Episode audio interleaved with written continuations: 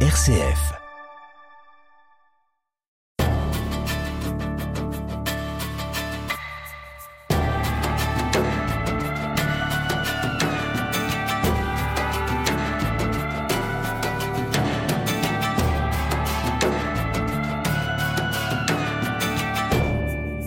Alain Juppé, bonjour. C'est une relecture de l'histoire politique de la France et parfois du monde de ces 50 dernières années que vous nous proposez dans vos mémoires publiés récemment aux éditions Talendier et intitulées Une histoire française.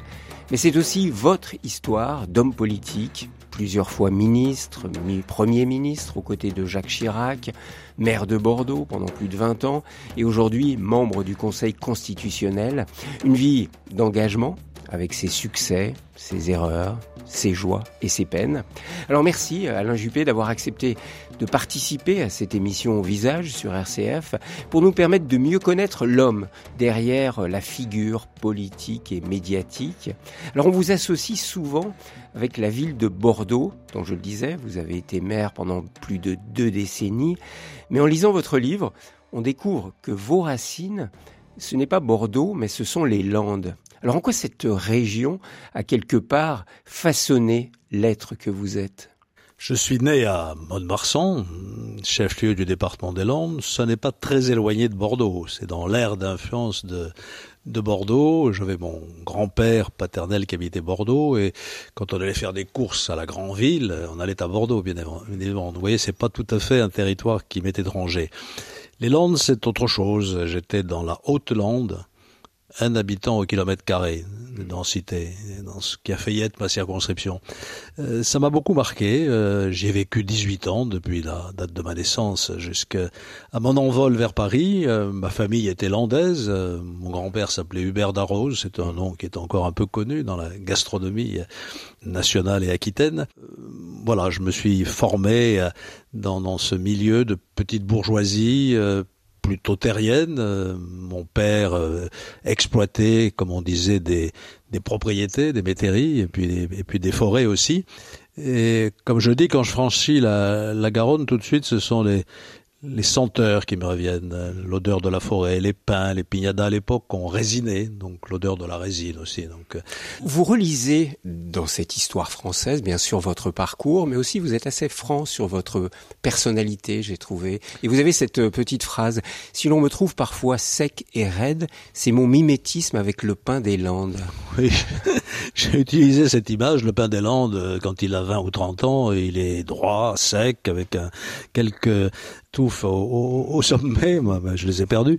Euh, donc voilà, j'ai essayé de d'expliquer ce qu'on a appelé ma froideur ou ma raideur. Il y a peut-être d'autres explications d'ailleurs. Vous en parlez à plusieurs fois dans, dans le livre, ça revient. Oui, ça, ça a été un handicap pour vous cette raideur, cette D'une certaine manière, ça m'a blessé parce que j'avais l'impression que on ne percevait pas bien quelle était ma vraie personnalité. Je suis pas sûr d'être quelqu'un d'insensible ou de sec.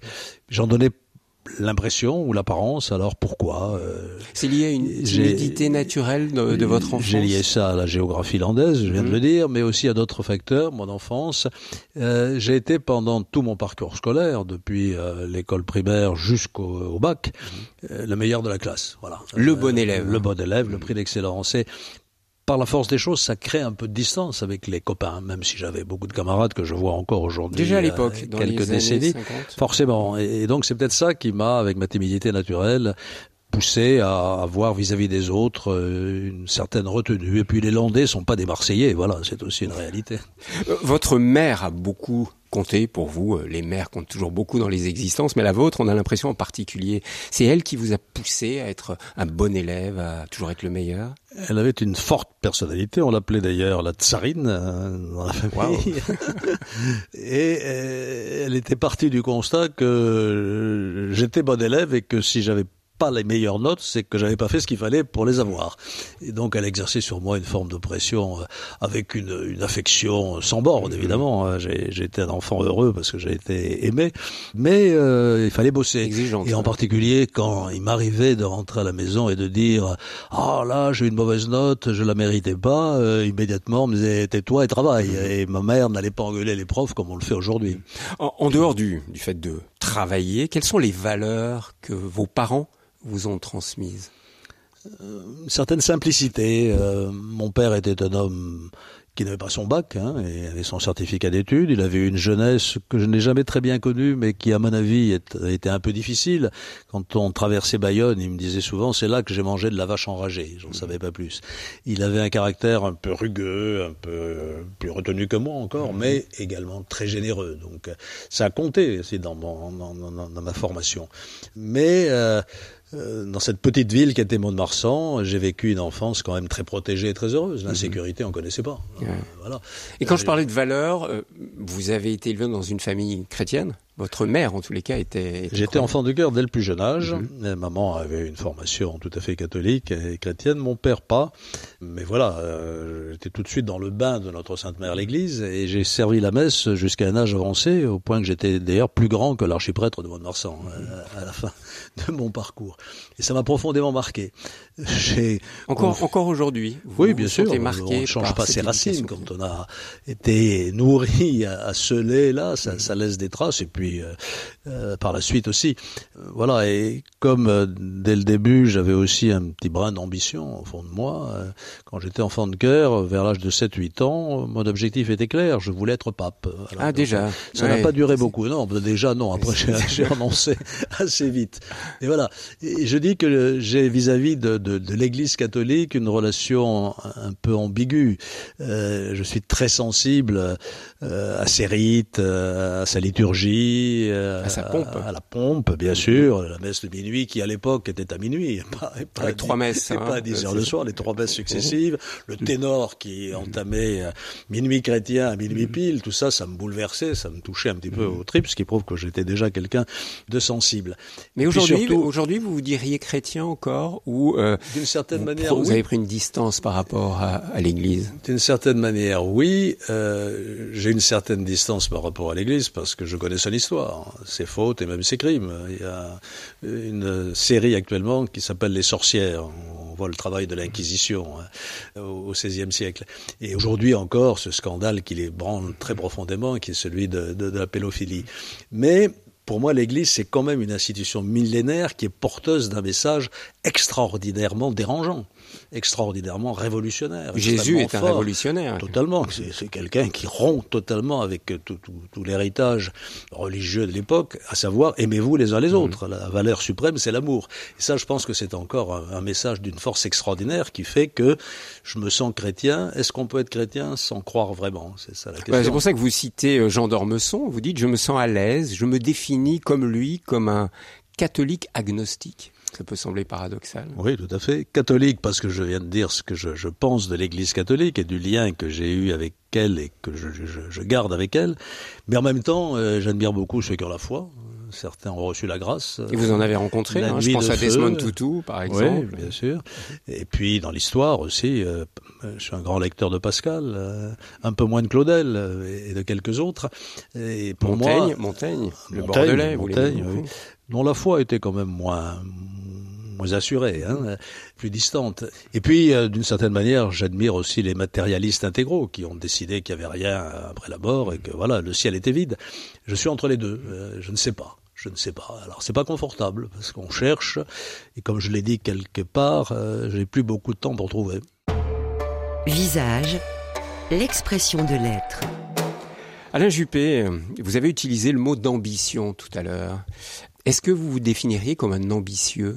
Et si oui, qu'est-ce que vous mettez sur ce mot d'ambitieux? Oui, je pense que j'ai eu de l'ambition.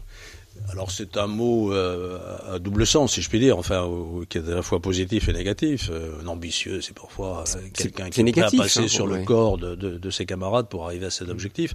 Pour moi, l'ambition, c'est se fixer des buts élevés, essayer de se dépasser pour les atteindre. Et je pense que c'est une valeur positive. Euh, pour être euh, médaille d'or aux Jeux Olympiques, il faut de l'ambition. Hein pour être un grand journaliste, éditorialiste, écouté par les foules, il faut de l'ambition. pour réussir en politique, il faut de l'ambition et ainsi de suite. On en trouve partout. Dans le corps médical, euh, ça existe aussi l'ambition et même la compétition. Voilà pourquoi je trouve que l'ambition ne doit pas être stigmatisée comme quelque chose de négatif, à condition qu'elle soit mise au service d'une cause. Et bien entendu, je pense que c'est quelque chose qui peut élever plutôt qu'abaisser. Mais vous le savez très bien, il y a une ambition aussi qui est négative. Et vous avez dû la côtoyer, non, dans les milieux politiques? Oui, euh, il n'y a pas que dans les milieux politiques. Hein. Euh, comme je l'ai dit, marcher sur les autres pour euh, s'affirmer soi-même, c'est effectivement pas un sentiment très très positif. Mais je préfère voir aussi le côté positif de, cette dynamique. C'est comme le mot élite. Aujourd'hui, il fait peur. On n'aime pas les élites, mais on a besoin d'élites. Je reprends l'image des Jeux Olympiques, on a besoin d'élites sportives, et ça, ça choque personne. Mais quand vous avez fait l'ENA, puisque après avoir fait Cannes, Hippocagne, vous avez fait l'ENA, on vous disait que vous seriez l'élite? Non, on ne me le disait pas, mais de facto c'était le cas. L'école normale de la rue d'Ulm est considérée comme une école d'élite. Mhm. L'ENA, à tort ou à raison, euh, aussi. Mhm. Ça l'a d'ailleurs valu là une mauvaise réputation. Qu'est-ce que c'est alors une élite pour vous? Je l'ai dit, euh, c'est euh, un ensemble d'hommes et de femmes qui tirent les autres vers le haut. Voilà par euh, leur propre performance, par leur propre qualité, par euh, leur propre réalisation, et qui peuvent servir d'exemple et de, et de témoignage. C'est euh, le premier de cordée, comme a dit Emmanuel Macron. Voilà, Vous savez que je ne porte pas de jugement sur les hommes politiques. Vous ne pouvez rien dire. Ça, je, le précise avec la fonction que vous avez au Conseil constitutionnel. Vous ne pouvez pas parler des hommes et des femmes politiques en activité. J'ai pris cette précaution en venant. Mais cette phrase-là, ça va. Elle n'est pas éminemment politique. Politicienne, en tout cas.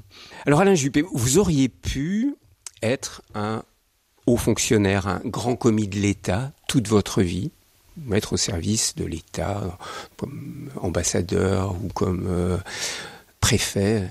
Vous avez fait le choix d'entrer en politique. Alors ça, j'aimerais que vous m'expliquiez. Qu'est-ce qui vous a attiré dans le monde politique, dans l'arène politique J'aurais pu être un haut fonctionnaire, puisque c'est le début de ma vie professionnelle. J'aurais pu être aussi archéologue. Ah Quand je suis sorti de l'école normale, il y avait un poste disponible à l'école française d'Athènes. Et j'étais tenté, donc je pourrais encore aujourd'hui être en train de fouiller à Delphes euh, avec l'école française d'Athènes. Ah, c'est vrai, vous y avez pensé Absolument, j'y ai pensé, puisque euh, j'ai commencé par une culture littéraire. J'ai passé la grecque de lettres, l'école normale, etc. Et pour moi, l'apprentissage du grec et du latin est quelque chose qui a profondément contribué à ma culture personnelle. Alors, pourquoi la politique? D'abord, il n'y avait pas dans mon milieu familial de culture d'entreprise, à proprement parler. Euh, bon c'était pas du tout le, le, bain dans lequel j'étais. C'était plutôt euh, service public, euh, enseignement, etc. J'ai parlé de l'école normale. Et donc c'est vers cela que je me suis euh, orienté, sous l'influence de certains de mes professeurs. J'ai eu la chance d'avoir au lycée des professeurs remarquables qui m'ont profondément marqué. Monsieur Godefroy, qui était mon professeur d'histoire et d'instruction civique, je l'explique, qui un jour m'a mis dans les mains la brochure de présentation de l'ENA. C'était aussi sexy que le journal officiel, mais bon, je me suis plongé là-dedans et j'ai vu grand corps de l'État, Conseil d'État, Cour des comptes. Pour le petit bonhomme que j'étais, issu de ce... Je connaissais personne strictement à Paris. Moi, j'avais aucune espèce de relation. Ça me paraissait... Vous n'aviez pas de réseau, comme on dit. Hein. Aucun réseau, Ni, dans le passé, ni peut-être même dans, le présent. Euh, voilà, donc ça, ça a joué c'est dans, dans mon orientation. Maman voulait que je sois prof de médecine. C'était l'ascenseur social par excellence. Si j'étais devenu un ponte du CHU de Bordeaux, elle aurait été... Euh, la tsarine aurait été heureuse. la tsarine aurait été Et vous, et vous l'avez pas écouté Non, parce que, voilà, j'ai raconté aussi cette anecdote. Un jour, je visite une salle d'opération en Angleterre dans un voyage d'étudiants et je vois les outils d'un chirurgien orthopédique, les scies, les vilebrequins, les machins. Je dis, oh là là. C'est pas pour moi. Alors, excusez-moi, Alain Juppé, mais je reviens à ma question. Comment êtes-vous rentré en politique Je vous dis comme ça d'abord, comme ça, sous l'influence euh, à la fois de, de de, ma culture familiale et de l'influence de mes professeurs. Et puis, comme toujours, il y a la nécessité et le hasard. Et le hasard a joué un rôle euh, tout à fait éminent. J'avais commencé une carrière professionnelle au ministère des Finances, d'abord à l'inspection des Finances, puis au ministère des Finances. Et puis en beau jour, je reçois un coup de téléphone du directeur de cabinet du Premier ministre, Jérôme Monod, le Premier ministre était Jacques Chirac, qui me dit, venez me voir. Je vais voir, je mets mon plus beau blazer, ma cravate, etc., mes petits souliers. Et il me dit, est-ce que euh, ça vous intéresserait d'entrer au cabinet du Premier ministre? Euh, c'est le genre de choses qu'on ne refuse pas lorsqu'on gêne un inspecteur des finances. J'ai dit, je voudrais réfléchir jusqu'à lundi. J'ai tout réfléchi. Donc lundi, j'arrive, et là, je rencontre Chirac. Et la deuxième chose qui m'a poussé vers la politique, c'est cette rencontre humaine. J'ai découvert un personnage qui avait une présence personnel, physique et, intellectuel qui m'a tout de suite marqué. Est-ce qu'on peut utiliser le mot de coup de foudre en rencontrant Jacques Chirac Pas amoureux, bien sûr, mais oui, c'est très connoté. mais là, je parle d'une sorte de coup de foudre euh, intellectuel. Oui, et, amical. Et euh, j'ai senti tout de suite que se crée, euh, c'est curieux, c'est une alchimie entre lui et moi, une relation de confiance. Et ce qui est rare en politique, c'est que pendant près de 30 ans, cette confiance n'a jamais faibli, ni dans un sens ni dans l'autre. Vous dites dans votre livre, hein, pour moi, le ciment de notre amitié se résume en un mot, la confiance. Je reprends ce mot. Euh, je n'appartenais pas au cercle des, intimes de Jacques Chirac. J'étais pas dans le cercle familial. Il était comme moi assez réservé de ce point de vue-là. Il préservait son, son jardin secret, mais j'étais quand même très proche de lui euh, en, politique et euh, on se comprenait vite. Euh, voilà, on, voyait tout de suite qu'on était un peu. Et puis je partageais l'essentiel de ses idées hein, euh, et de ses valeurs. Euh. Et ça aussi, c'était un élément pour vous faire entrer en politique, comme on dit, c'est-à-dire défendre un certain nombre de valeurs. parce qu'il faut se remettre dans le contexte. Hein, on est dans les années 70. La gauche est très présente. Et... La coalition socialo-communiste qui était l'ennemi à l'époque. C'est ça. Chirac, c'était le battant. C'était le bulldozer qui s'attaquait à la coalition socialo-communiste vous, personnellement, vous étiez dans cette logique-là aussi? Vous vouliez résister euh, oui, je n'avais pas pour le communisme et le marxisme une affection particulière. Donc, euh, comme je, je l'ai dit, j'étais nourri plutôt à des penseurs euh, qu'on qualifiera de libéraux, hein, euh, Montesquieu, Tocqueville, Raymond Aron. Donc, c'était plutôt ça ma tasse de thé que, que Marx et quelques autres. Ou Althusser à l'école normale. À l'école normale, j'appartenais à la catégorie minoritaire, bien que je fusse non pratiquant à l'époque, des talas. Tala, je ne vais pas expliquer sur RCF ce que c'est. On peut quand même le dire. Certains ne le savent pas. Oui. Ceux qui vont à la messe ceux qui n'y vont pas. Il y avait les, les, cocos et les talas. Donc j'étais plutôt du côté des talas que des cocos. Mhm. euh, donc, donc, voilà, et ça aussi, c'est euh, m'interroger sur, sur la valeur. Pour moi, là, je l'ai écrit dans mon livre d'ailleurs, tout ce qui m'a inspiré dans tout ça et tout ce qui fait mes références, c'est l'amour de la liberté. La liberté personnelle, les libertés collectives, les droits et libertés. Et j'ai encore l'impression au Conseil constitutionnel d'y travailler, vous voyez. Alain Juppé, juste un instant encore, vous avez écrit, après la mort de Jacques Chirac en 2019, vous avez écrit un livre qui s'intitule Mon Chirac, une amitié singulière. Vous avez parlé de cette notion de confiance qui était très importante. Quel a été le, ressort de cette amitié pendant tant d'années, puisque vous êtes resté euh, ami et engagé politiquement pendant Je vous l'ai dit d'abord une convergence sur euh, ce que nous voulions faire, hein, euh, faire en sorte que l'économie française euh, s'oxygène, qu'elle retrouve un certain nombre de, de libertés et, et, de dynamisme, en même temps parce que j'ai pas prononcé jusqu'à présent le mot du général de Gaulle, mais ça a compté beaucoup aussi dans mon engagement politique.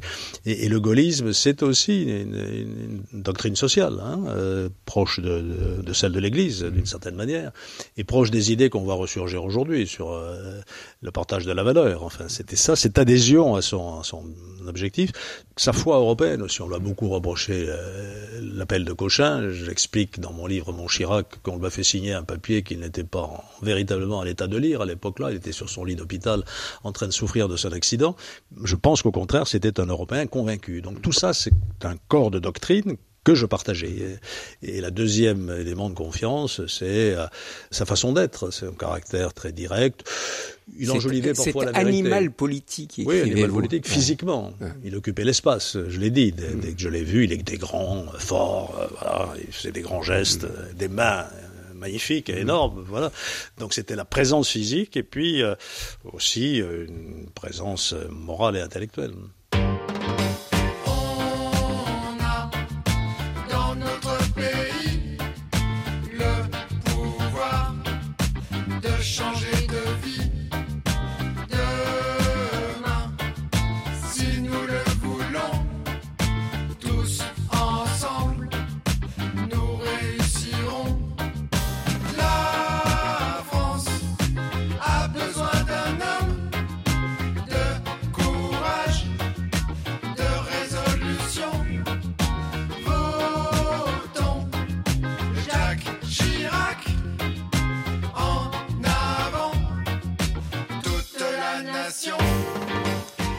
Juppé, est-ce que vous imaginiez, en vous engageant comme vous l'avez fait en politique à cette époque-là, que ce serait aussi chronophage et que ce serait quelque part au détriment d'une vie euh, familiale, d'une vie personnelle? Parce qu'on le sent bien dans votre autobiographie que la famille a été mise de côté quand même par, même si elle tient une grande place, les deux familles que vous avez fondées, vous avez dû sacrifier énormément de choses à la politique.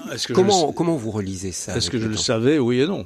Je le savais forcément, parce que quand j'ai commencé à fréquenter le monde politique, que je ne connaissais pas, je, je, le répète, je suis arrivé à Paris euh, sans connaître personne, euh, mais voilà, j'ai parlé euh, autour de moi, et tous ceux qui témoignaient de leur vie me disaient à quel point elle était contraignante, le soir, Tous le les soirs, etc.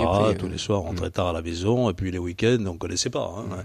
Aussi bien dans la vie politique nationale que peut-être plus encore dans la vie politique locale, qui a été une grande partie de mon engagement politique à Paris, euh, dans le 18 arrondissement, et à Paris, à Bordeaux, pardon, 24 ans. Donc, euh, je le savais, mais euh, on ne sait jamais sans le vivre. Et après, je l'ai vécu, et j'ai vu à quel point, effectivement, c'était contraignant, à quel point la famille pouvait en souffrir. et vous, vous en avez souffert?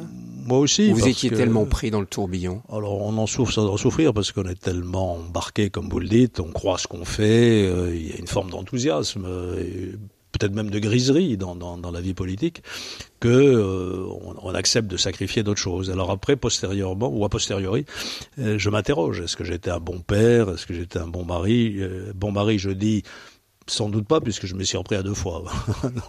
mais j'ai vécu deux belles histoires d'amour, la première et la deuxième. Voilà. Et ce dont je suis fier aujourd'hui, c'est que les deux ne sont pas en conflit.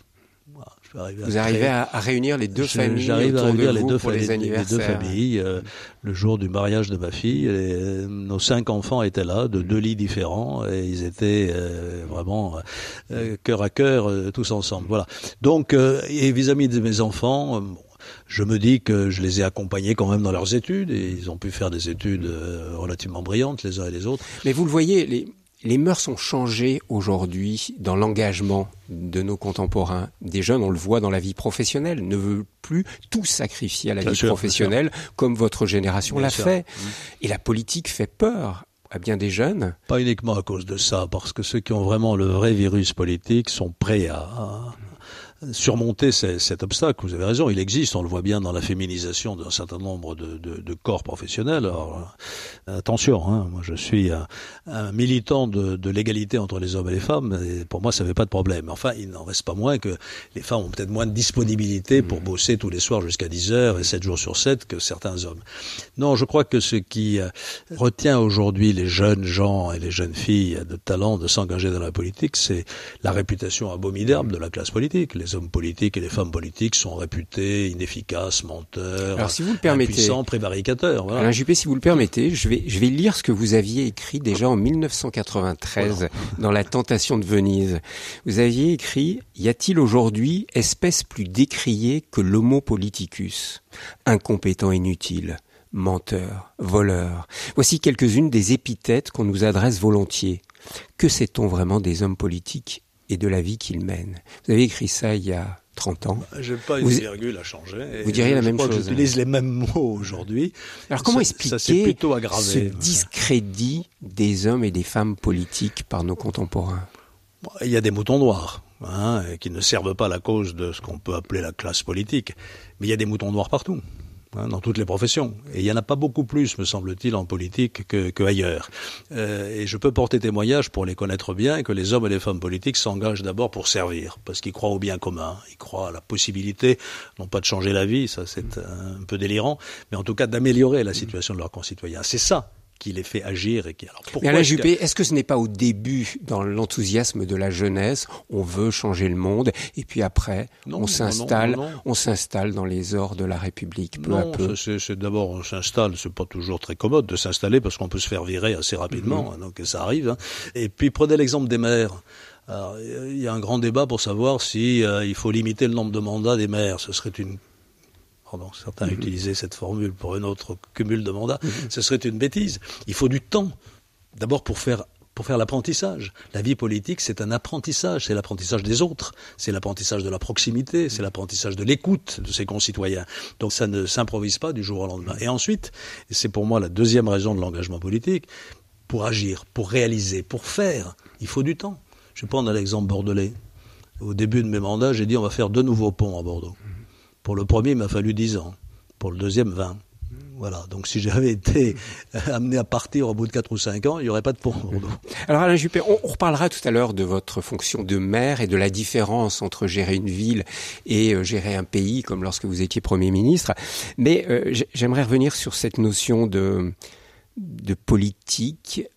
Est-ce que c'est un métier ou est-ce que c'est un service? Si je dis que c'est un métier, je vais me faire euh, honnir de tous les côtés mais c'est pas quelque chose qu'on peut improviser du jour au lendemain. Alors, est-ce que ça nécessite, j'ai utilisé ce mot, je le préfère à celui de métier, un apprentissage. Euh, bon, euh, et contrairement à ce qu'on raconte dans la plupart des grandes démocraties, je parle pas des dictatures où là ça dure encore plus, mais un président des États-Unis, il sort pas du chapeau du jour au lendemain sauf Trump peut-être, et encore.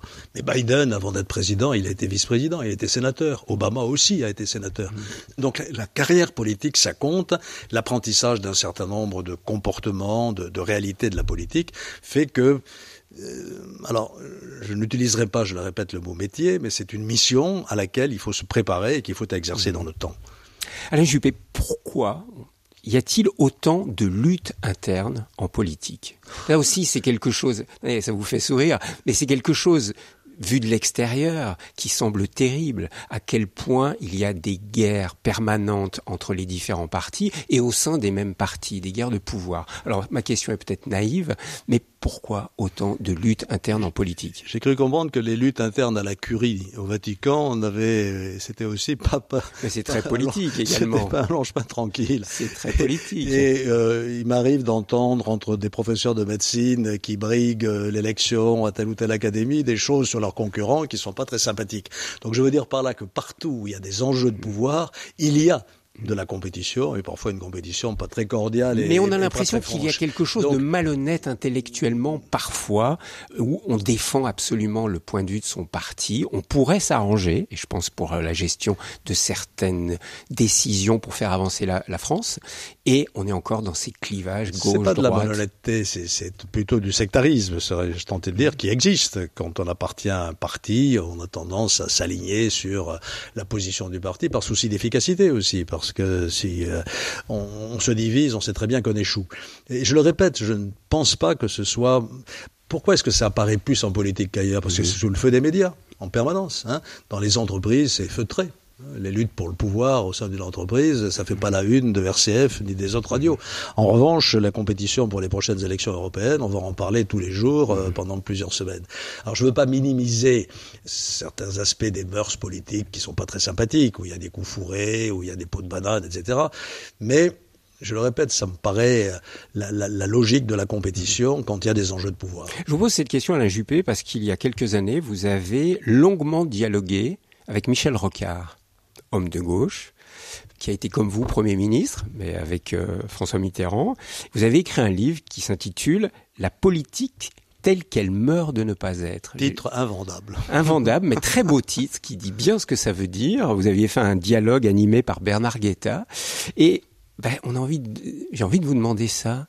Pourquoi est-ce que la, la politique meurt de ne pas être? D'abord, elle n'est pas morte. Ouais, elle va pas bien. Et en plus, oui, c'est vrai qu'il y a une crise de la démocratie aujourd'hui sur laquelle on va peut-être revenir, qui, euh, qui me préoccupe beaucoup. Mais enfin, nous avons apporté la démonstration que le dialogue était possible. il n'a pas été peut-être unique au monde ou unique en France. Il y a d'autres exemples, je les cherche, mais ne me viennent pas à l'esprit.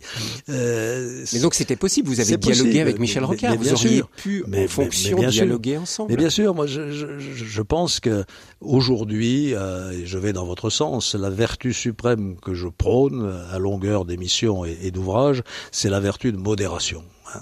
On vit Ça, c'est le, sage du Conseil constitutionnel qui oui, nous parle. Peut-être, peut-être. C'est plus l'homme politique. Là. Euh, si, ça voudrait être aussi l'homme politique. Je déteste l'hystérie à laquelle nous assistons aujourd'hui. La colère, la colère. La colère est mauvaise conseillère. J'aime bien les vieux dictons.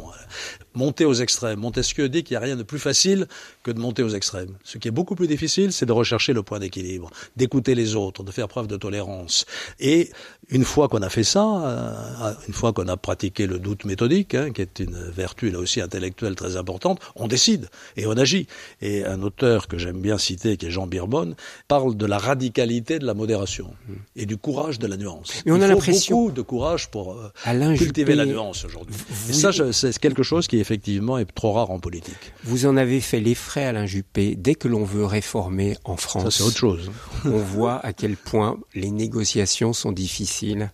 Pas seulement entre partis politiques, mais bien sûr avec les syndicats. Et non, surtout avec les Français. Et avec les Français. Avec les Français, Donc, parce qu'il C'est-à-dire y a- qu'on est un peuple, un peuple ingouvernable, la France? Non, bon an, mal an, on gouverne. Voilà. Et je la France n'est pas effondrée, contrairement à ce que j'entends dire ma- matin, midi au soir. C'est un pays extraordinaire. J'ai même dit quelque part dans mon livre que c'était le pays des Mais c'est difficile, parce qu'il y a un conservatisme foncier chez tous les peuples. Dès qu'on essaie de changer quelque chose, on, on dérange. Je vais reprendre l'exemple de Bordeaux. Quand j'essaye de faire une nouvelle ligne de tramway, les commerçants de la rue en question sont pas contents. Et puis, quand le tramway fonctionne, cinq ans après, ils viennent me voir en me disant c'est super, voilà, ça a changé notre vie. quand- Euh, voilà. Quand vous avez voulu dire- réformer les retraites, là, vous avez fait descendre tout le monde dans la rue. non, j'ai Rarement- pas voulu. Alors ça, je vais faire rétablir un point Ah bon d'histoire. Le plan Juppé, c'était pas une réforme des retraites, c'était une réforme de l'assurance maladie, et je l'ai faite jusqu'au bout. Au point que si aujourd'hui il y a une loi de financement de la sécurité sociale, c'est la réforme Juppé de janvier 1996. Bon, ça c'est un. Mmh. D'accord. Alors pourquoi tout le monde est descendu dans, dans la rue à votre époque là et, votre, Oui. et votre notoriété est descendue en flèche à ce moment-là Oui, un de mes amis politiques a dit Juppé, à force de descendre, il va trouver du pétrole. Il parlait des sondages, naturellement. Mmh. On va descendre aux enfers. Comment on vit ça quand on est un homme politique, on travaille nuit et jour pour essayer de, de faire avancer la France, pour le bien-être collectif, et puis paf, on se fait euh, ramasser. Oui, mais ce qu'il y a de bien dans le dans l'âge qui vient, c'est que une fois que le temps passe, tout d'un coup, vous redevenez populaire. La popularité posthume est une grande chance pour les hommes politiques. Pas pour tous, mais bon, pour certains. Visage, RCF. Alain Juppé, j'aimerais qu'on parle de cette vie que vous avez eue comme Premier ministre. Quand j'ai lu votre livre, j'ai revisité l'histoire de France grâce à vous, enfin à travers vos yeux, mais de l'intérieur. Donc, je dirais pour le commun des mortels que nous sommes, c'est toujours intéressant de voir l'histoire qui se fait à travers vos, vos yeux. Vous avez été Premier ministre pendant deux ans et 16 jours exactement entre 1995 et 1997, sous la présidence de, de Jacques Chirac. Vous dites non, Matignon n'est pas un enfer. On a tous, quand on n'est pas du tout spécialiste de la politique, l'image du Premier ministre qui est au charbon en permanence, corvéable à merci, et entre le président de la République et tous ces ministres qui lui demandent sans arrêt de, de l'argent. Et vous, vous dites non, Matignon n'est pas un enfer. Alors dites-nous pourquoi. C'est ma réponse à un, livre écrit par un journaliste, Raphaël Baquet, si je me souviens bien, qui a écrit un livre qui s'appelle L'enfer de Matignon. Alors, comme j'ai l'esprit de contradiction, j'ai essayé de dire non, c'est pas un enfer. D'abord, j'ai, euh, comment dire, un argument qui me paraît très fort avec une exception. C'est que je ne connais pas de Premier ministre qui quitte l'enfer volontairement. Il y a que Chirac qui l'a fait. En démissionnant. Tous les autres, euh, ils sont prêts à continuer. Hein. Et ils ne partent que quand ils sont foutus dehors, soit par les électeurs, soit par le président de la République. Ce qui prouve que l'intérêt du métier, pardon, j'utilise ce mot, ou de la fonction, est supérieur aux inconvénients que cela comporte. Pourquoi? Parce que quand on est un homme politique, on a envie d'agir. On a envie de prendre des décisions, de faire en sorte que ces décisions s'appliquent et qu'elles puissent améliorer la vie quotidienne des gens. Et Matignon est l'endroit où on prend des décisions toutes les heures. Mais est-ce que vous C'est ça qui est passionnant et, et motivant, même si on est un peu parfois, c'est vrai, dans une bulle qui vous coupe des réalités. Ça, c'est, ça, c'est une donnée intéressante qu'on développera. Mais est-ce que vous n'êtes pas écartelé en tant que Premier ministre entre les décisions prises par le président de la République, vos ministres qui tirent tous dans leur sens Enfin, je ne suis pas un spécialiste de politique, mais on voit très bien que le ministre des Finances doit résorber la dette de la France. Par contre, tous ces ministères sont là pour tirer, pour dire donnez-nous plus d'argent pour l'éducation, donnez-nous plus d'argent pour euh, l'armée, donnez-nous euh, plus d'argent pour euh, la représentation de la France à l'extérieur. Et là, vous êtes vous, Premier ministre, au milieu de tout ça. Comment vous avez vécu Il y a ça plusieurs configurations, président de la République, Premier ministre. Il y a des cas où le président euh, préside, il a des vues sur le moyen et le long terme et il laisse une assez large marge de liberté à son Premier ministre, De Gaulle, et ses premiers ministres. Il y a d'autres configurations où le président s'occupe de tout. Alors là, joker, hein, je ne ferai aucune. Vous ne pouvez pas me donner des noms. aucune, aucune référence. Et puis, il y a des situations un peu équilibrées. C'est ce que j'ai vécu avec Jacques Chirac, Mhm. où il était très présent, notamment sur la scène internationale, mais il me laissait une assez grande liberté de manœuvre sur euh, les questions domestiques, utilisant ce mot tout en se tenant au courant, et je rendais compte évidemment de mes initiatives, mais j'avais pas l'impression d'être sous une tutelle permanente. Et ma réforme de l'assurance maladie, il me l'a laissé conduire jusqu'au bout, malgré les réactions que, mal comprises, elle avait provoquées dans l'opinion. Voilà, donc euh, tout dépend de la relation euh, président-premier ministre, ça peut être le- l'enfer, euh, là, oui, vraiment, dans certains cas. Vous avez parlé de Rocard et de Mitterrand, c'était bien connu, ça, je pense qu'on peut l'évoquer. Et puis, ça peut être, sinon le paradis, du moins une relation apaisée qui permet de progresser et, et- et de travailler. C'est comme ça que je l'ai vécu, pour ma part. Et je serais bien resté un peu plus longtemps euh, si on n'avait pas perdu les élections en 1997. Deux ans, c'est Dans l'enfer, oui. Alain Juppé, je dirais le, le processus normal quand on est en politique à un haut niveau, c'est d'être euh, plusieurs fois ministre, Premier ministre, et puis de devenir président de la République. Alors la question que tout le monde a dû vous poser, ou vous pose encore, c'est que vous avez été très proche de devenir président de la République. Je l'ai vous- même été dans les sondages pendant six mois. oui, dans les sondages, les sondages. uniquement dans les sondages. Donc, je rappelle très brièvement, hein, vous êtes présenté pour les élections de 2017 aux primaires et vous n'avez pas été retenu dans les primaires de la droite de cette époque-là. C'est euh, François Fillon qui a été retenu. Puis, suite à l'affaire de François Fillon qui s'est retiré, vous ne vous êtes pas présenté pour être président de la République. Vous dites l'aboutissement normal de mon parcours aurait dû être président de la République. Pourquoi ne vous êtes-vous pas présenté Juste un petit retour en arrière. Je vous ai dit tout à l'heure que je serais bien resté euh, quelques mois de plus à Matignon. Pourquoi faire? Parce que j'avais un objectif précis. Faire en sorte que la France soit prête à entrer dans l'euro. Ça devait se passer en 98-99. C'était ça qui euh, me motivait. Vous voyez qu'on a parfois des objectifs qui ne sont pas purement personnels et, et purement égoïstes. Alors, euh, je reviens à la primaire. Bien sûr, quand j'étais enfant de cœur, je voulais, je voulais être pape. Quand j'étais député, je voulais être président de la République. Voilà, C'est normal. Et donc, c'est le cursus normal. Mhm. J'avais été à Matignon et le coup suivant, la marche suivante, c'était l'Élysée. Mais vous y avez cru même pendant quelques bien mois. Sûr que ah bah, bien sûr que j'ai cru. Et je me suis lancé avec beaucoup de conviction et d'enthousiasme dès 2015-2016.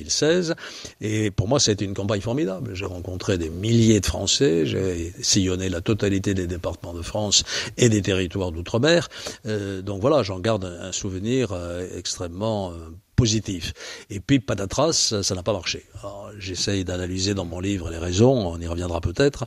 Euh, et donc, euh, qu'est-ce que j'ai fait à ce moment-là? J'ai respecté ma parole. J'avais dit, je soutiendrai celui qui arrive en tête. Celui qui est arrivé en tête, c'était François Fillon. Et contrairement à ce qu'on a raconté, les primaires ont fonctionné. Elles ont dégagé un candidat qui a eu autour de lui le soutien unanime de toute la formation politique qu'il représentait. Mon soutien, celui de Sarkozy et des autres. Après, ça s'est gâché, on sait pourquoi. En janvier, pas en décembre, hein, en janvier. Et, et là, c'est vrai que la question s'est posée de savoir si je ne pouvais pas être un plan B, puisque le plan A, Fillon, avait échoué. Alors j'ai eu cette petite réaction euh, qui vous montre que parfois je dois confesser le péché d'orgueil. Et j'ai dit je ne suis pas un plan B. ça voulait, Mais ça quand voulait même, dire quoi? Mais- Je suis pas ouais. un plan de rattrapage. Non, mais au fond mais des choses. c'est, l'orgueil qui vous a empêché d'être président de la pas République? uniquement, c'est aussi le réalisme politique. Une fois que les choses s'étaient passées comme elles s'étaient passées, j'étais convaincu que je ne pouvais plus rassembler mon camp. Il y avait eu trop de clivages Entre pendant le centre- d'une certaine entre manière. le et ça, la droite, Voilà, entre le centre et la droite, bien sûr.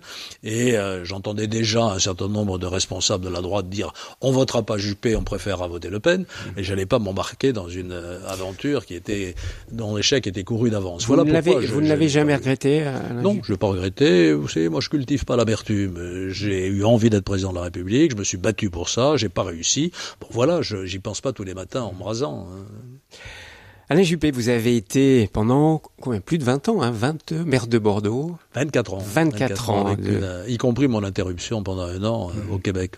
Donc de 1995 à 2004, puis de 2006 à 2019, vous avez réveillé la belle endormie, comme on appelait Bordeaux autrefois. C'est ce que disent certains. Alors, est-ce que c'est plus facile de transformer une ville que de transformer un pays, Alain Juppé? Oui, bien sûr. C'est vrai que Bordeaux avait eu, euh, depuis la guerre, un- depuis la Deuxième Guerre mondiale, un seul maire, Jacques Chaban-Delmas, 48 ans de mandat.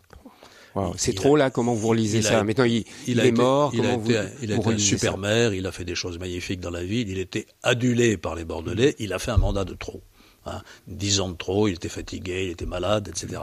Et j'avais l'obsession, moi, de ne pas faire le mandat de trop. On y reviendra peut-être. c'est pour ça que vous n'êtes pas représenté en 2019. Départ, absolument. Donc j'avais ça en tête depuis longtemps. Et donc la ville avait périclité, incontestablement. Les Bordelais eux-mêmes, c'est pas moi qui l'ai inventé, baptisaient leur ville la Belle, parce qu'elle a toujours été belle, mais endormie, elle était vraiment endormie. elle était sous la suie, euh, notamment. Alors, euh, alors ça, ça a beaucoup frappé quand les, noir, quand, quand, les étrangers traversaient Bordeaux, c'était la ville noire. Ah, elle n'avait jamais été parce que Chaban voulait pas embêter les propriétaires. Et la première chose que j'ai faite, c'est de lancer un plan de ravalement. Et tout d'un coup, révélation. Ravaler, révéler, j'ai joué sur les mots. Les Bordelais se sont rendus compte que leur ville était blonde. Et ça a transformé la vision qu'ils avaient de cette ville. Après, on a beaucoup bossé. Hein ça se fait pas comme ça d'un claquement de doigts. J'ai lancé un projet urbain avec euh, la réalisation d'un tramway qui a été une magnifique réussite, la reconquête des quais Bordeaux avait tourné le dos à son fleuve, alors qu'un historien a dit que Bordeaux était un don de la Garonne. Euh, et puis, y compris la rive euh, gauche, hein, c'est ça La rive gauche, c'est la rive euh, originelle de Bordeaux. La rive droite, c'était la Pampa. et là, vous avez transformé la rive droite. Et, on a transformé les deux rives. On a reconquis la rive gauche. Quand j'ai été élu maire de Bordeaux, quand je voulais aller courir avec ma femme, à l'époque, je courais, on pouvait pas y aller. Il y avait des grilles rouillées, rouillées des hangars en ruine, mal famés. Aujourd'hui, c'est devenu un lieu de vie extraordinaire. Il y a très peu d'opérations d'urbanisme qui fassent l'unanimité des experts et des habitants. Et celle-là fait l'unanimité. Et donc j'ai adoré ce, ce, ce, boulot parce que je savais ce que je voulais faire. Je ne l'ai pas fait tout seul. J'avais une équipe formidable. On a travaillé en équipe. Et quand je reviens à Bordeaux aujourd'hui, j'étais, il y a quelques jours. Ce qui me fait chaud au cœur, euh, c'est que les Bordelais m'en sont reconnaissants. Et ça, ça me touche profondément. Et je reviens à ma question. Pourquoi est-ce que c'est plus facile, je le mets entre guillemets parce que ça demande beaucoup d'énergie, j'imagine, de transformer une ville que de transformer un pays? Parce que d'abord, les problèmes sont pas de la même échelle. Je vous disais que faire des ponts, ça prend du temps. Faire de ponts, c'est plus facile que de réformer les retraites. Mmh. Et réaménager un quartier, c'est plus facile que de réformer l'éducation nationale. Donc, on ne peut pas plaquer la transformation même d'une métropole à celle d'un pays. C'est pas la même échelle de problème, euh, naturellement. Et ça, c'est la première raison. Et la deuxième raison pour laquelle c'est plus facile, c'est que quand vous êtes maire, vous êtes au contact quotidien de vos concitoyens et pas pour faire des bains de foule entourés par la gendarmerie nationale ou euh, les services de sécurité vous êtes vraiment au contact des gens. C'est exigeant parce que les gens sont exigeants, mais en même temps, ça, vous permet de comprendre ce qu'il faut faire, d'adapter éventuellement vos objectifs et, de faire fonctionner ce qu'on ne sait pas faire fonctionner au niveau national, c'est-à-dire la démocratie participative ou euh, au quotidienne, comme on la recherche aujourd'hui. Quand vous êtes maire, vous avez des conseils de quartier, vous avez des collectifs de riverains, vous faites des choses euh, qui sont euh, co-construites avec les habitants. Pour faire ça au niveau national, euh, on essaye en ce moment. Hein. On lance des, des, conseils de la réfondation, des grands débats, etc. Et vous vous rendez compte que c'est plus difficile avec 67 millions de Pékin qu'avec 250 000 Bordelais. Bordeaux t'a changé ma rebelle, t'es belle avec tes nouveaux quais, le soleil fait des aquarelles sur les vitres de tes troquets. Picoré de feu ma femelle, dans les cafés où je m'assois, tu éblouis la clientèle avec ton écharpe de soie. Bordeaux, c'est un dessin d'enfance, un essaim d'innocence, c'est l'océan immense qui me tend tous ses bras.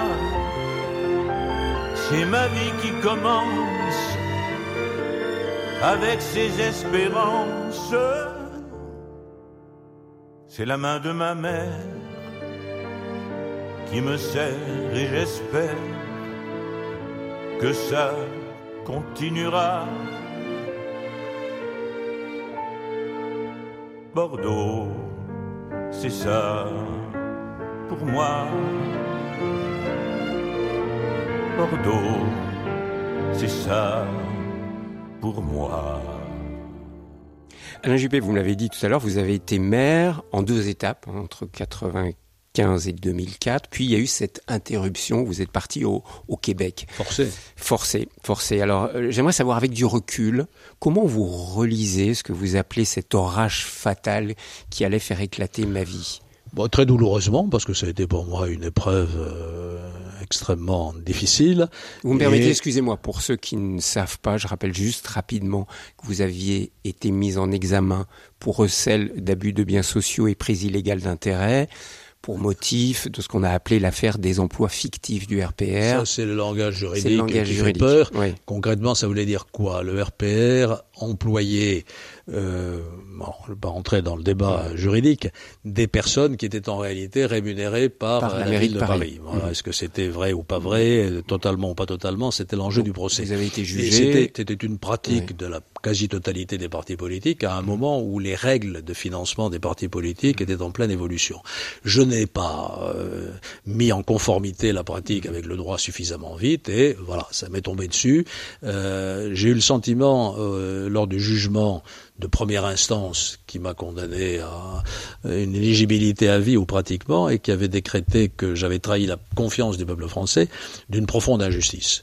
J'ai été rasséréné par le jugement en appel qui a d'abord écrit noir sur blanc que je n'avais pas mis un centime dans ma poche. Mmh. C'était pas enrichissement personnel? Aucun mmh. enrichissement personnel. Et deuxièmement, que je ne devais pas être le bouc émissaire de mon parti. Mmh. Et si le tribunal disait ça, c'est parce que d'une certaine manière, je l'étais. Voilà. Donc, Comment on vit ça, sincèrement? Ça bah, C'est un choc. C'est un choc parce qu'on se sent humilié, on se sent pas totalement abandonné parce que c'est pas vrai. Mes amis sont restés mes amis. Jacques Chirac a été à mes côtés en permanence et puis ma femme a été admirable. Donc j'étais pas seul. Hein.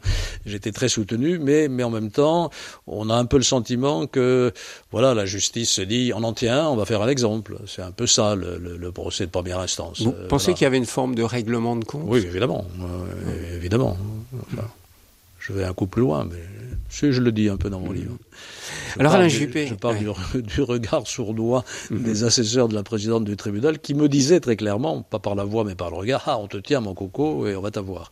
Voilà. Alors je le répète, la cour d'appel a rectifié le tir et, et après tout ça est, est, rentré plus ou moins dans l'ordre. Mais si je n'ai pas pu être candidat en 2007 à l'élection présidentielle, alors que Jacques Chirac souhaitait me passer le flambeau, c'est parce que ce procès était encore trop frais dans la tête des gens. Mm -hmm. C'était voulu? Vous pensez que c'était voulu?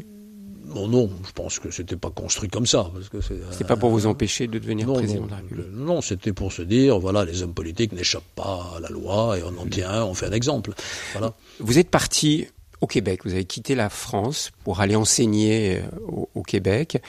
Vous y êtes resté un an. Un an. Pourquoi est-ce que vous n'êtes pas resté? Pourquoi vous n'êtes pas dit, mais finalement, allez, j'arrête la politique après ce, ces coups-là, et puis euh, je fais de l'enseignement, je vis avec ma femme, mes enfants. C'est marrant parce que c'est exactement ce que me disaient ma femme et mes enfants. Je raconte que j'ai tenu un conseil de famille à la fin de l'année en disant qu'est-ce qu'on fait? On rentre en France ou euh, à Bordeaux? Enfin, on rentre en France ou on reste ici? Alors, premier tour de scrutin, Paris ou le Canada? On était quatre à voter ou cinq, je ne sais plus. Euh, le Canada l'emporte largement. Alors je fais un deuxième tour de scrutin, le Canada ou Bordeaux. Et là, il y a partage des voix, et je dis, euh, j'ai voix prépondérante. Et donc, c'est vous qui avez tranché là. Je tranche. Pourquoi est-ce que j'ai envie d'entrer mmh. à Bordeaux? C'est très lié à mon à, à mon procès. Hein. J'avais l'impression d'avoir été humilié, on avait dit que j'avais trahi la confiance du peuple français. Mon objectif, c'était de reconquérir cette confiance. Et donc, je voulais me faire relégitimer par le suffrage universel. Et c'est pour ça que je l'ai fait dès 2016, au cours d'une élection partielle que j'ai gagnée assez largement. Puis à nouveau en 2000... Euh, non, j'ai une bêtise. En 2006, pardon, excusez-moi. Je me trompe de 10 ans, puisque c'était en 2005, euh, le, le, Canada. Et donc en 2006, et puis à nouveau en 2008, une nouvelle élection où j'ai été également réélu assez confortablement. Et là, je me suis senti lavé d'une certaine manière de, de l'opprobre qui avait été jeté sur moi. Ce qui est intéressant, c'est qu'aujourd'hui, vous êtes membre du Conseil constitutionnel. Ça n'a pas été un handicap d'avoir, allez, je ne sais pas si on appelle ça un casier judiciaire, mais... Si, si on appelle si. ça comme ça. Mmh. Ben, c'est la première question que j'ai posée au président de l'Assemblée nationale quand il m'a dit « je vais vous nommer ». Je lui ai dit « mais je suis un repris de justice euh, ». Il m'a dit « mais j'ai examiné la question, ça pose pas de problème ». Et quand j'ai comparu devant la commission des lois de l'Assemblée nationale, puisque dans la procédure, la nomination des membres du Conseil constitutionnel est subordonnée à l'avis de l'Assemblée nationale, la question a été abordée très franchement, c'est moi qui l'ai abordé, mmh. et les commissaires m'ont dit, OK, il y a prescription. Alain Juppé, vous êtes euh, très sensible à la notion de laïcité. Vous en parlez dans votre livre assez longuement et vous dites qu'il faudrait même changer la devise républicaine. Liberté, garder liberté, égalité, fraternité et rajouter laïcité. Pourquoi c'est aussi important à vos yeux? Aujourd'hui, c'est particulièrement important parce que je disais que notre démocratie est euh, fragile et, malade. J'ai évoqué euh, l'abstention, euh, le blocage de la démocratie représentative, mais elle est aussi attaquée par les obscurantismes, les extrémismes, les fanatismes religieux, essentiellement djihadistes aujourd'hui on pourrait dire pas que, hein, quand vous voyez ce qui se passe aux États-Unis avec les suprémacistes blancs, les créationnistes, les 10 ou 15 de la population qui pensent que la Terre est plate, les platistes, vous qu'il y a quand même un problème là. Bon, alors laïcité pour moi c'est quoi? Et je voudrais insister là-dessus parce que on n'en voit toujours qu'un seul aspect. La laïcité, c'est d'abord la liberté de religion, la liberté de choisir sa religion ou aucune et de la pratiquer. C'est un article de la Déclaration des droits de l'homme et des citoyens. Toutes les, les, les opinions, même religieuses, dit la, la Déclaration de 1789, doivent pouvoir s'exprimer librement. C'est ça qui est fondamental. C'est donc pas la laïcité un combat anti-religieux.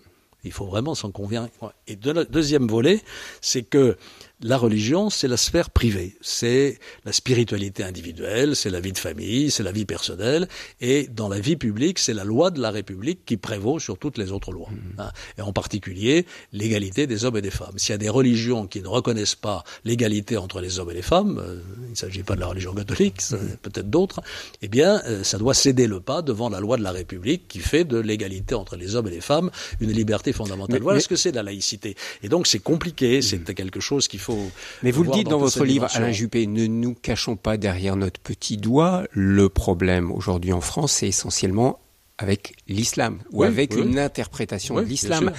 Vous en parlez avec Tarek Oubrou, l'imam de Bordeaux, par exemple, sur cette, question. Est-il possible en France qu'il y ait un islam qui ne soit pas politique et qui respecte la démocratie? Si ça n'est pas possible, ça veut dire que nous allons vers la guerre civile, mmh. puisqu'il y a 4 ou 5 millions de Français qui sont musulmans. Je fais un petit retour en arrière. Cette confrontation entre la République et les religions extrémistes, extrémistes ou qui n'acceptaient pas la laïcité, on l'a menée avec l'Église catholique. 1905, mmh. ça a été rude.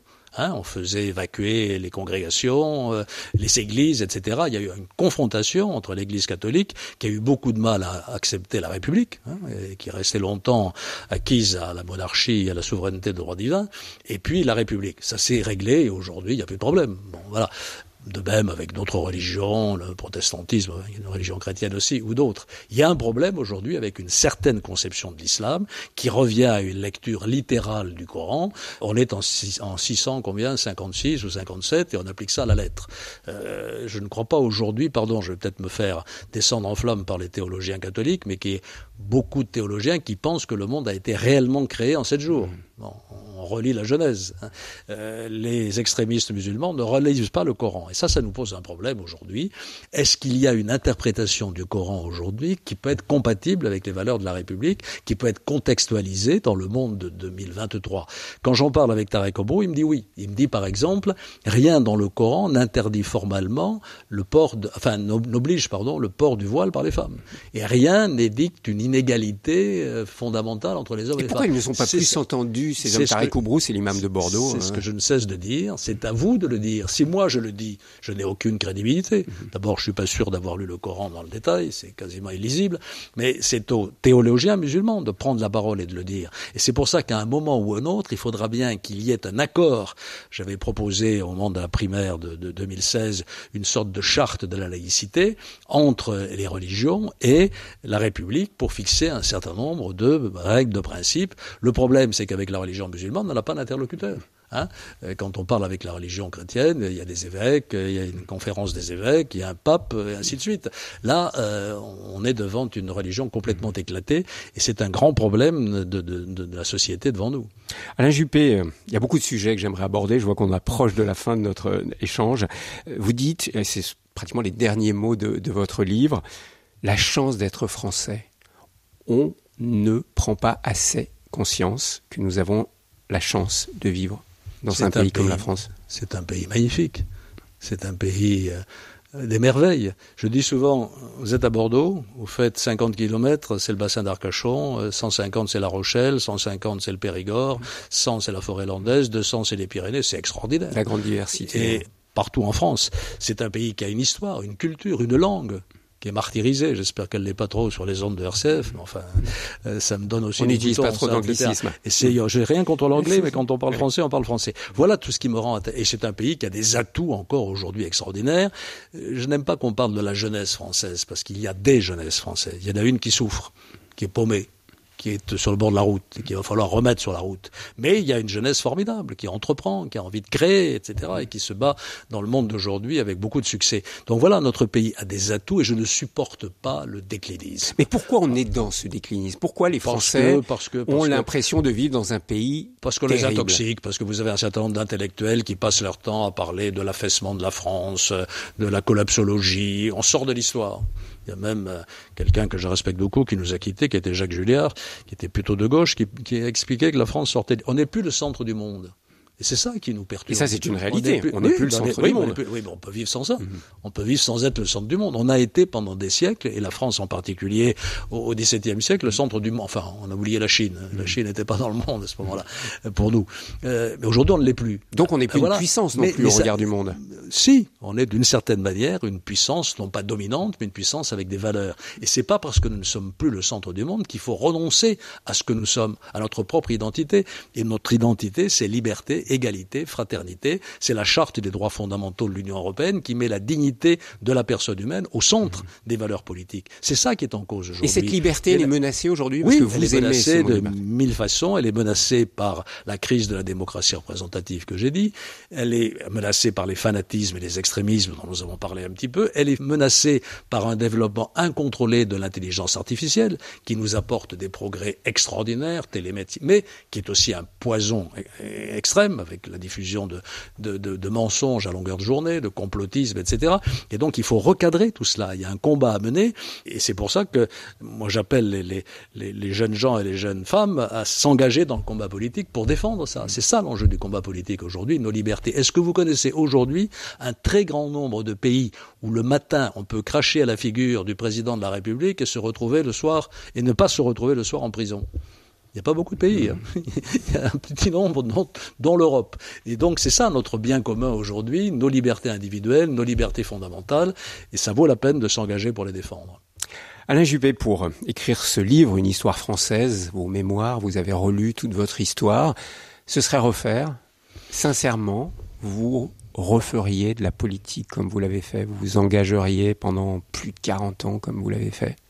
Ou vous je ne peux pas répondre à cette question, parce qu'il faudrait que je revive. J'aimerais bien revivre. J'avais envisagé d'ailleurs d'intituler ce bouquin Revivre à un moment donné. Mais bon, je ne crois pas à la métempsychose, mm-hmm. donc euh, j'ai renoncé à cette idée. Je n'ai pas d'amertume sur la vie que j'ai menée. J'ai mené une vie euh, riche en, expérience, en, en, responsabilité, en succès, en échec aussi, bien sûr. Euh, voilà, j'aurais pu être autre quelqu'un d'autre, c'est possible. À un moment donné, je vous ai dit d'abord que j'avais rêvé d'être archéologue. Je pensais aussi vivre de ma plume. Ça, j'envie beaucoup les écrivains qui vivent de leur plume. C'est pas mon cas. Peut-être qu'avec le succès de ce livre, ça viendra. Je ne sais pas. Et, et la mort? Comment vous l'abordez? Parce qu'elle s'approche de vous peu à peu, comme de nous tous bah, d'ailleurs. Mais vous êtes quand même plus. Je cite un poème franco-chinois, Cheng, qui dit que la mort est dans notre vie en réalité. Dès que nous vivons, elle ne vous fait pas peur? À mourir. En tant que tel, non, parce que qu'est-ce que c'est la mort? C'est un instant et puis voilà, c'est fini. Ce qui me fait peur, c'est la déchéance physique, la maladie, la souffrance. Ça, c'est un problème qui, qui hante tout homme, je crois, normalement constitué. Et comme vous le dites, euh, voilà, j'ai bien conscience que le terme s'approche. Alors, on est de plus en plus euh, préoccupé, mais bon, mais pour le moment, vous êtes encore bien actif. Je ne tombe pas dans le pessimisme ni la déprime, je vous rassure. Merci beaucoup Alain Juppé. Merci je suis ravi de vous rencontrer. Je renvoie bien sûr à ces mémoires, une histoire française que vous venez de publier aux éditions Talendier. Vous m'avez fait relire les 40-45 ans de notre histoire française récente. Et donc vive la France. C'est une bonne conclusion. Visage une émission proposée par Thierry Lyonnais, réalisation technique Philippe Faure.